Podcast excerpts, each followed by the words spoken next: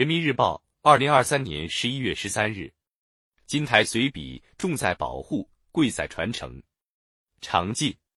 让历史文化遗产在被观赏、被分享中得到保护、阐释、传播，并被赋予现代意义。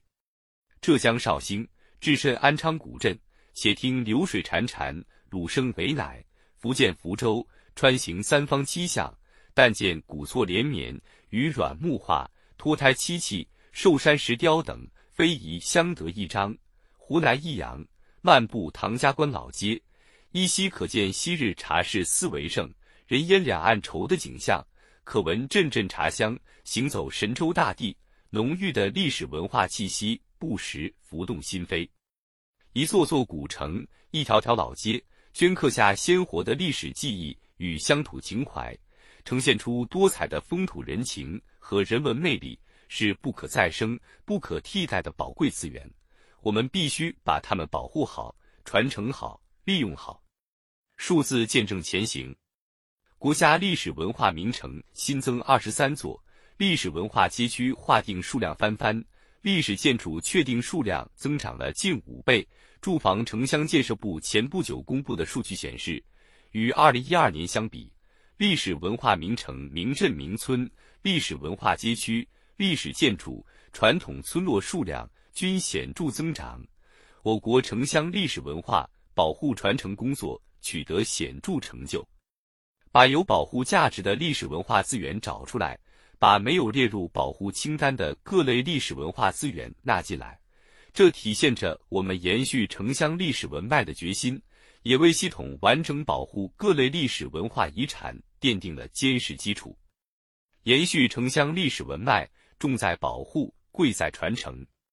只有坚守本地文化特色，保留独有历史韵味。才能助其不断焕发新活力。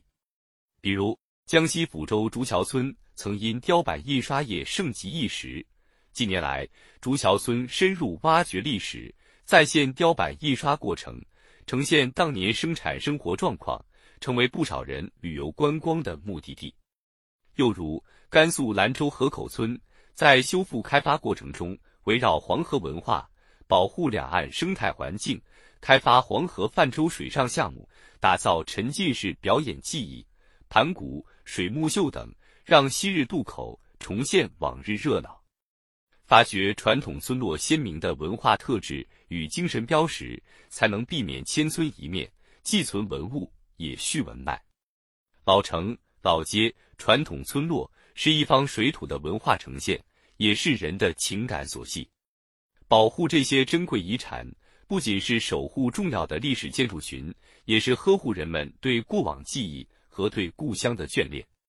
云南通海玉城历史文化街区将明清时期的街巷肌理和空间尺度基本保存，闲置的老宅经修缮改为民宿、店铺，让更多人在现代生活中享受古韵。陕西西安长安区下滦村修缮加固古城门楼时，刻意保持原有。风貌格局，并在周边修建小花园、凉亭等，重塑诗意闲适的人文环境。保护要见物，更要见人。在修缮建筑风貌的同时，聚焦人们的情感羁绊与生活体验，保留具有代表性的城市印记与乡土味道，就能真正延续文脉，留住乡愁。